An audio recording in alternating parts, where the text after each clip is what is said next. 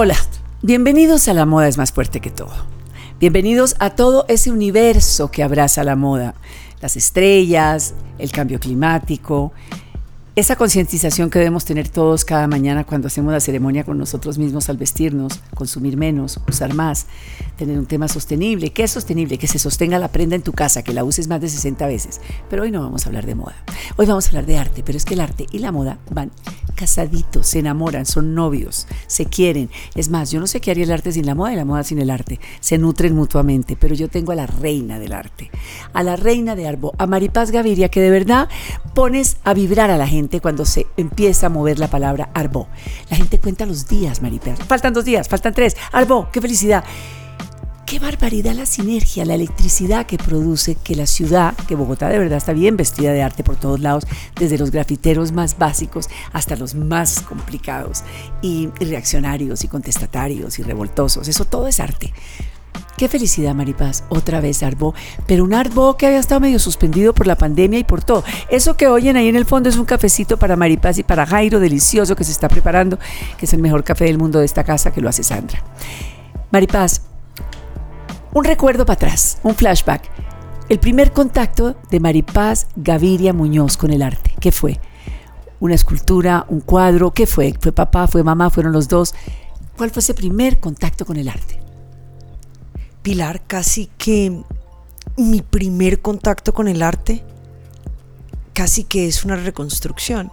Mi contacto con el arte eh, empieza desde muy pequeña nací en un hogar con dos padres que tenían mucha cercanía con obras de arte, mucha cercanía con artistas, mucha cercanía con gestores. Casi que podría decir Se que respiraba arte. casi que podría decir que el primer contacto eh, tengo aquí un rastro sobre mi ojo, una cicatriz No. de eh, alguna vez que me, que me eh, tropecé con una escultura. ¿De William en- Ospina o qué? Una escultura en la, en, la, en la casa y casi que es eso. Eso por decirte, Pilar, que desde, que desde muy pequeña eh, el arte como parte cotidiana de mi vida Qué bonito. siempre me acompañó. Era Y cotidiano. después todos los recuerdos que tengo, todos los recuerdos que tengo con son desde, desde diferentes ámbitos y, y precisamente son muchos esos recuerdos, esos recuerdos que tengo eh, desde muy temprano en la infancia las artes plásticas. Pero además del totazo con la escultura que debía ser a los 4, 5, 6 años, ¿cuándo empezó la curiosidad por el arte? O sea, ¿cuándo fueron las primeras preguntas a un coleccionista como César Gaviria Trujillo, nuestro expresidente, o como a la embajadora actual de Egipto, Ana Milena Muñoz, tu madre, ex primera dama también? Porque también, además de, de vivirlo como, como al lado de la licuadora, del mantel, de la ventana, a la entrada de la casa, en fin, como libros, pero la primera pregunta fue ¿con quién? ¿Cuál fue la primera sorpresa? ¿Qué, la sorprendió? Eh, yo, creo que yo eh, siempre observaba, incluso en la casa. Y desde muy pequeña, eh, yo y quizás digamos algunos niños eh, rehuyen eh, a, a ese plan cuando mis papás hablaban de ir a visitar galerías No, o ir a un taller de rehuyen, un se, esconden, fingen, fingen gripa, fiebre, dolor de estómago, claro. Bueno, yo creo que hoy en día ya no, pero, pero, pero, pero efectivamente desde muy, yo recuerdo ir al taller de Negreta, al taller de Ana Mercedes, De Luis Ángel Parra, de sí, claro. desde muy pequeñita, eh, y pues siempre tuve esa, esa, eh, ese interés, e, e incluso ya digamos más desde el lado de la, de la, creación, eh, pues incluso hacía obras, eh, tomaba clases. Digamos que jugó un papel muy importante para mí eh, desde una muy temprana edad, tanto el disfrutar, tanto el contacto con gestores, tanto pues la producción, digamos, artística. Entonces, mi querida amiga, lo que estamos es viviendo un sueño. Lo que estamos viviendo es una de verdadera cuento de hadas en el sentido, yo sé que es terrible, que es un trabajo o sea, ni lo describamos. Conseguir patrocinadores, organizar, concientizar. En la capital de la República tiene que tener la mayor representación de arte del país. Es una responsabilidad inmensa. Es un tema de ponernos en el mapa para América Latina, para el mundo, para que vengan compradores. Todo eso, Maripaz me lo va a explicar. Pero sí ser la cabeza creativa de todos estos movimientos culturales por cuenta de la Cámara de Comercio. Eso es una maravilla, Maripaz, porque estamos hablando de las artes visuales, estamos hablando de la música, estamos hablando de la moda y desde luego las artes plásticas. Entonces, qué bueno que de verdad todo eso se pueda capitalizar porque sale de dentro hacia afuera. Se fue aprendiendo con la vida. ¿Hubo estudios sobre esto? ¿Qué, qué especializaciones ha habido? ¿Cómo ha sido ese manejo? Yo, digamos, desde ver, creo que incluso antes de entrar a la universidad, eh, hice carrera, empecé a trabajar, digamos, en, galerías de arte. Y cuando entré a una universidad, la Universidad de, Columbia en, Nueva York, eh, tomé la decisión de estudiar historia del arte. ¡Qué maravilla! Em, Eso debe ser fantástico en Colombia. Fue una época fantástica. Yo creo que tanto por la formación académica como por la manera en que estudiar eh, historia del arte en una ciudad como Nueva York es también eh, formación en sí misma. Claro. Nutre todo. Así es, Pilar. Alma, cerebro, cuerpo, corazón, nutre todo.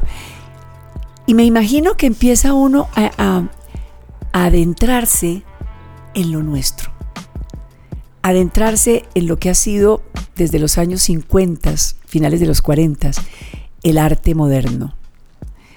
Los gestores del arte colombiano, que es una cosa monumental, o me equivoco, Maripaz. O sea, de verdad, unos verdaderos transformers, unos héroes como de ciencia ficción cuando uno ve a esos tipos caminando en una foto maravillosa que yo no sé quién la tomó en París, donde está Negret, donde está Ramírez Villamizar, donde está Arenas, Obregón, Botero, eh, Grau. Y uno dice, bueno, pero es que de verdad parecían los invencibles. Es muy impresionante un momento del arte tan importante como el que hubo en Colombia, tan, tan todos juntos. Y luego, bueno, ni hablemos del arte contemporáneo, que es usted es una recontradura. Pero, ¿cómo, cómo, cómo sintió ese movimiento del arte moderno 40, 50, 60 en Colombia? ¿Cómo lo visualiza hoy? Yo creo que eh, el, desarrollo del, eh, modernismo, digamos, en el arte en el país, o, yo creo que una de las particulares, digamos, como coyunturas de esa época, es que uno quizás podría hablar más de un movimiento intelectual. Total. De un movimiento intelectual que no estaba circunscrito únicamente a las artes plásticas. No, pues estaba Gabo. Uno podría, exactamente. Mutis, todos. uno podría hablar de una unión de intelectuales. Entonces uno podría eh, precisamente hablar de un movimiento intelectual, de un movimiento intelectual que va más allá de la creación artística. es el nacimiento de una serie de ideas que posteriormente permean la sociedad colombiana y efectivamente la transforman. Yo creo que esa imagen de la cual tú hablas, esa imagen y esa posibilidad de los, eh, eh, que esa, ese potencial que siempre existe desde los creadores, desde los filósofos, desde los artistas, de generar una transformación en la conciencia de la sociedad. Pero Maripaz sigue siendo un referente actual. Es que es muy impresionante, porque ahora estamos hablando de Antonio Caros, de grafiteros, de, de Maripaces Aramillo y bueno, de todas las maravillas como Didia Sut, en fin, podríamos quedarnos aquí nombrando todos los que quieras, pero siguen siendo referente estos maestros, estos maestros del Salón Nacional, estos premios de, Washington, de Nueva York, de los 57, del 58. Es muy impresionante, ¿Por qué es bueno no cortar ese cordón umbilical? ¿Es bueno que ese referente siga tan latente? Pues es que yo diría que como en cualquier otro proceso, el tener memoria histórica el entender el desarrollo histórico de un movimiento y pensar que los movimientos artísticos van muy ligados, digamos, a la historia del país. Total es el reflejo, absoluto. Si uno piensa que el arte es un reflejo político, social, histórico, medioambiental, medioambiental, claro. pensando por supuesto, digamos, en, en tu mamá. Si uno, si uno piensa en esos reflejos, en esas reflexiones, por supuesto que el desarrollo artístico del país es el desarrollo del país. Total. Y tener mucha conciencia de cómo ha sido, eh, sin duda yo creo que, y, lo digo muy en serio, Pilar, yo creo que eh, nos ayudaría a, a, entender esas reflexiones que ya hemos tenido en la historia, a entender la historia misma de otra manera. Y es muy pertinente que siga siendo un referente. No, pero es que eso es lo que ha logrado Arbó. Y yo quiero que ahora sí nos adentremos en Arbó. En ese referente que de verdad llevaba dos años sin salir por obvias razones. La catarsis que produce en los seres humanos poder exteriorizar todos sus sentimientos, todo lo que logra una pincelada, una frase, eh, eh, lo sublime y lo lúdico que puede llegar a ser el, referente del arte. Es decir, yo veo a un Álvaro Barrios y, se me pone la piel de gallina, me parece un maestro de maestros. Tienes que ver su nueva obra no, en la Torre Colpatria. No, por favor, es que de verdad tengo que verla. Es que es, es no es caricaturizar el arte para nada, es justamente hacer un referente plástico de lo que estamos hablando, de lo que, del acontecer, de los héroes, de los, de los, de los eh, próceres, de la, de la transición nuestra de indígena a España y de España a mestizos y de lo que somos hoy en día. En fin, e, e, el arte una manifestación política, el arte una manifestación plástica, el arte una manifestación de moda, porque yo sigo insistiendo en que tiene mucho que ver. Entonces, hablemos de Arbo 2022. Hablemos de ese árbol. Este es el reto retorno a la presencialidad después de tres años. Tan necesaria, Dios mío, la gente está enloquecida. Tú sabes, Pilar, que a lo largo de este tiempo hemos hecho múltiples actividades digitales, actividades en la ciudad. No, Maripas, te interrumpo, perdón, en los barrios, en los barrios. han activado barrios, galerías, huecos. Sí, es verdad. Pero yo creo que hay algo que se cristaliza muy en particular este año. Son, nuevamente, es esa, es esa posibilidad de reunir toda la cadena de valor de las artes. Y con eso me refiero a que nuevamente tenemos galerías comerciales, galerías nacionales e internacionales. Tenemos espacios para artistas emergentes, tenemos conversaciones, eh, tenemos eh, bueno, espacios para niños, espacios para libros, tenemos una multiplicidad de curadurías que ocurren en este espacio. Son 300 artistas. Y yo creo que este retorno a la presencialidad, eh, lo que ocurre en estos 13.000 metros cuadrados de la feria, habla de esa resiliencia del sector, hace una reflexión, por supuesto, de lo que ha venido de lo que ha transcurrido en los últimos eh, tres años. Y sin duda es una capacidad nuevamente para internacionalizarnos también, para nuevamente recibir galerías internacionales, para recibir coleccionistas y curadores internacionales a que nuevamente nos acompañen. Sí, pero resulta que también tenemos que contarle a la gente que lo saben mejor que nosotras dos, que el gran compañero de, estar confinados, de estar eh, eh, eh, encerrados, de no poder salir a caminar, fue el arte. El arte se movió, según nuestros amigos galeristas, como nunca se había movido, como curiosamente se mueven las recesiones. El arte se vuelve un tesoro, el arte se vuelve el gran confidente, compañero, amigo, estar ahí, ver un buen cuadro, acompaña, calma, eh, da sosiego o anima. Es increíble la capacidad de un, de, un, cuadro, lo que puede transmitir una escultura, lo que se puede sentir, palpar con el arte. Yo diría, Pilar, creo que lo compartes y creo que nuestra audiencia también. ¿Acaso cómo hubiera sido la pandemia sin la expresión cultural? Exacto ¿cómo habría sido la pandemia sin música, sin libros? Sin las entrevistas virtuales que la gente se calmaba, oyéndote, viéndote, a ti, sin, sin, sin esa posibilidad, ese, eh, esa posibilidad que nos trae el arte de acompañar, de generar reflexión, De apaciguar o de exaltar, De pero bien. de Sí, sí. incluso de generar ideas Claro. de cómo construir un mayor futuro. Entonces, una de las grandes ironías de la pandemia es que si bien el arte y la cultura fueron nuestro gran compañero,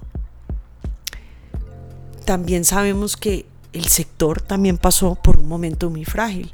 Sí, efectivamente lo dices, hubo eh, en, en ciertas galerías de arte hubo un, un, yo creo que un mayor consumo por ver, pero a nivel también, bueno, primero con los cierres, el, el- la, la- la- El confinamiento El que fue confinamiento. Sí. eh, un poco la, la, ese encuentro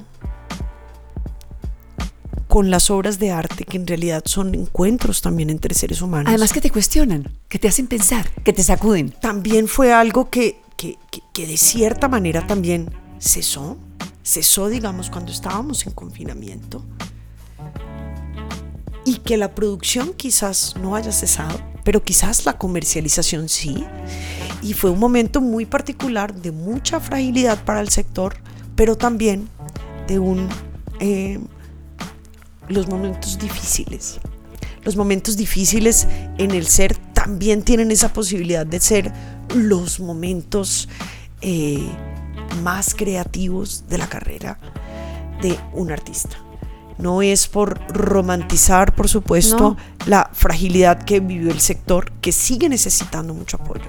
Que nosotros desde la Cámara de Comercio de Bogotá seguimos eh, impulsando, creyendo en la importancia de estos sectores. Eh, pero, pero, pero mucha de esa producción, mucho de eso que hemos recogido en los últimos tres años, lo vamos a ver plasmado en la feria, eh, pues que ya está comenzando. No, pues que estamos, estamos exactamente a horas. Estamos a horas de que se abra este salón de Corferias, porque son las 3 de la tarde de hoy jueves 27 y hoy serán las colas infinitas. Y yo quiero recalcar y realzar, y por eso estoy aquí con Maripaz, de verdad.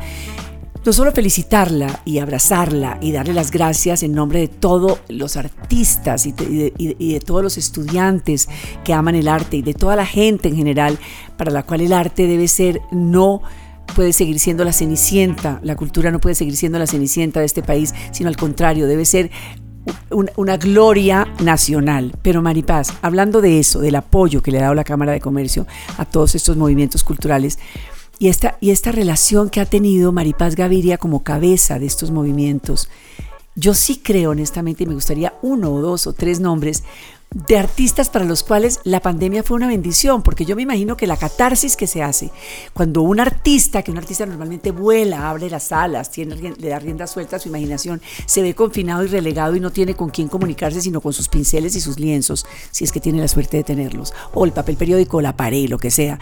Pero yo imagino que la pandemia sirvió muchísimo para algunos también para votar lo que ni siquiera se imaginaban que tenían por dentro. Debe haber muchos que la pandemia los cambió, o los transformó, o los, no sé. Porque es que el ritmo fue distinto. Sería, sería difícil, Pilar, puntualizar en uno eh, o puntualizar en varios. Es que yo creo que, sin duda, el arte nos transformó a todos A todos. y transformó la producción artística. Yo creo que es muy interesante pensar a lo largo de la pandemia cómo tuvimos esas diferentes expresiones que se vivieron de, de, de distintas maneras. Yo creo que, bueno, nosotros, por ejemplo, desde Arbo eh, hicimos hasta tapabocas de las manos de artistas para Divino, generar un fondo de apoyo al Divino, me arte. acuerdo perfecto, los lanzamos, hicimos todo Claro, un WhatsApp maravilloso con todos los artistas que se vendió todo, además. Qué rico haberlos guardado todos, tú los debes tener. Yo para- los debo tener, Ay. tú nos apoyaste mucho en Uy, ese sí. proyecto Ay, y sí. efectivamente eso fue, a ver, son medios de producción diferente Sí. y eso fue pues una posibilidad pilar para que recaudáramos fondos para que los museos le compraran obra a las galerías. Lo hicimos con onda de mar, me acuerdo perfecto. Así es, así es, Pilar. Qué maravilla. Pero tú piensas, por ejemplo, también en otras expresiones, no solo en proyectos que nosotros hicimos. Eh, piensa en esas ediciones que salieron en el periódico El Tiempo de la mano del Mambo. Esa es una manera de expresar y de Un esfuerzo circular obra de titánico. manera Sí, claro, claro. Y yo creo que una de las grandes innovaciones, pues que, tam- que también hay que pensar y que por supuesto tendremos formatos de estos en Arbo es cómo los NFTs, cómo el metaverso, cómo cambió la producción y aceleró otro medio, digamos, en el marco de la pandemia. El digital, ¿verdad? Claro, entonces, bueno, una, una, una cosa es la creación de obras, otra cosa es una proliferación de eh, espacios digitales para visibilizar obras.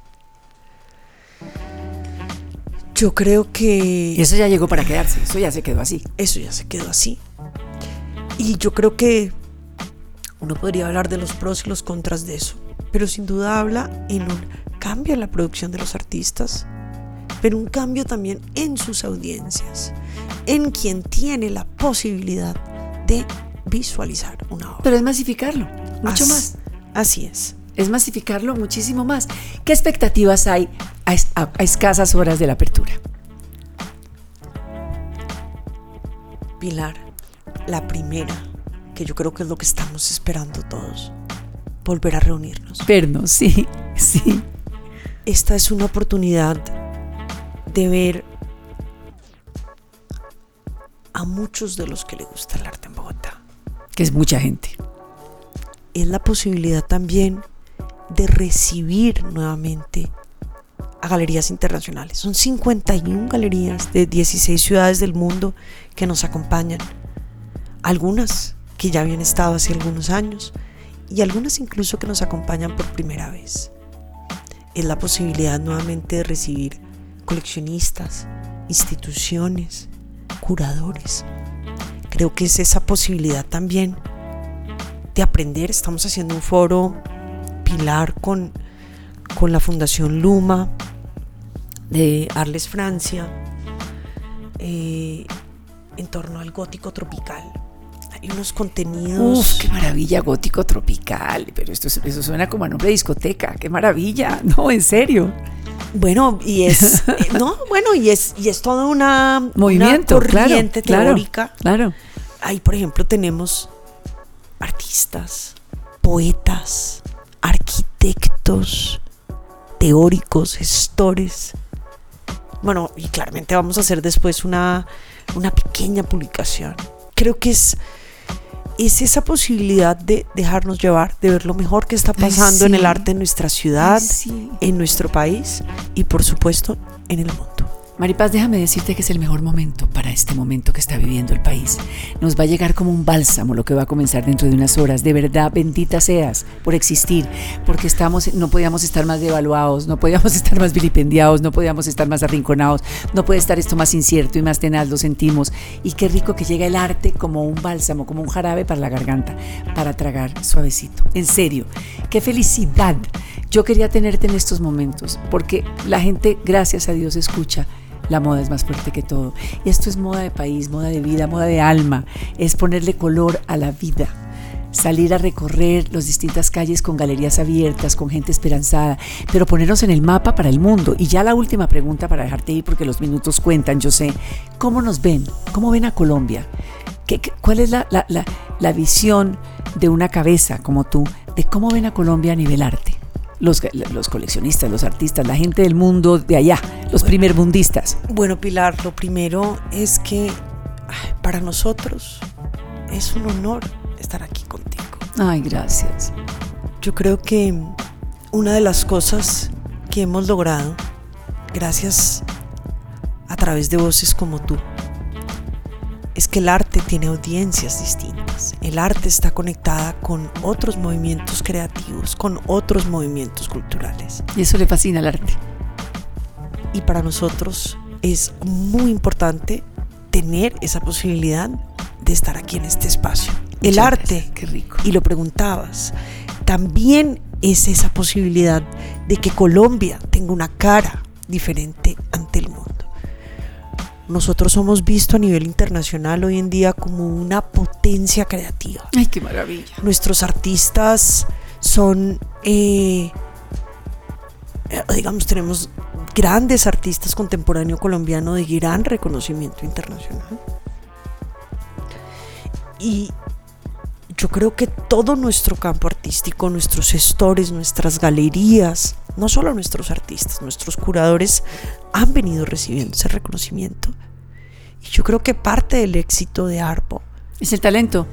Claro, es precisamente claro. ese posicionamiento que hemos venido construyendo como escena artística y el hecho de que hoy en día seamos eh, la feria más importante que se realiza en América Latina. Y es verdad, es. Yo creo que sin duda Pilar, eso tiene que ver con lo que Colombia es ante el mundo. Y yo pienso que mucha gente que está en estos momentos en Art Basel en París, acaba Art Basel en París y agarran el avión y se vienen para acá. ¿cierto? Yo creo que esas son, son justamente las secuelas maravillosas de un recorrido de arte internacional. Venecia, París, Bogotá. Es esa posibilidad, efectivamente. Efectivamente, estaremos eh, recibiendo muchos visitantes eh, estas semanas. Eh, esta semana, algunos ya llegaron, algunos Claro. llegarán en el transcurso Claro. de la feria y es una es una posibilidad y es un contacto, digamos, de Colombia hacia el mundo y de todo lo que significa, digamos, para el ecosistema artístico. Que nos miren diferente, lo ha dicho Maripaz Gaviria. Gracias por estar con nosotros. Gracias Cámara de Comercio. 13 mil metros de arte. Eso va a haber para todos los gustos. Y bueno, de verdad, como dicen los veleristas, buen viento y buena mar, mi querida amiga. Gracias, mi querida Pilar. Allá nos vemos en un rato. En un rato.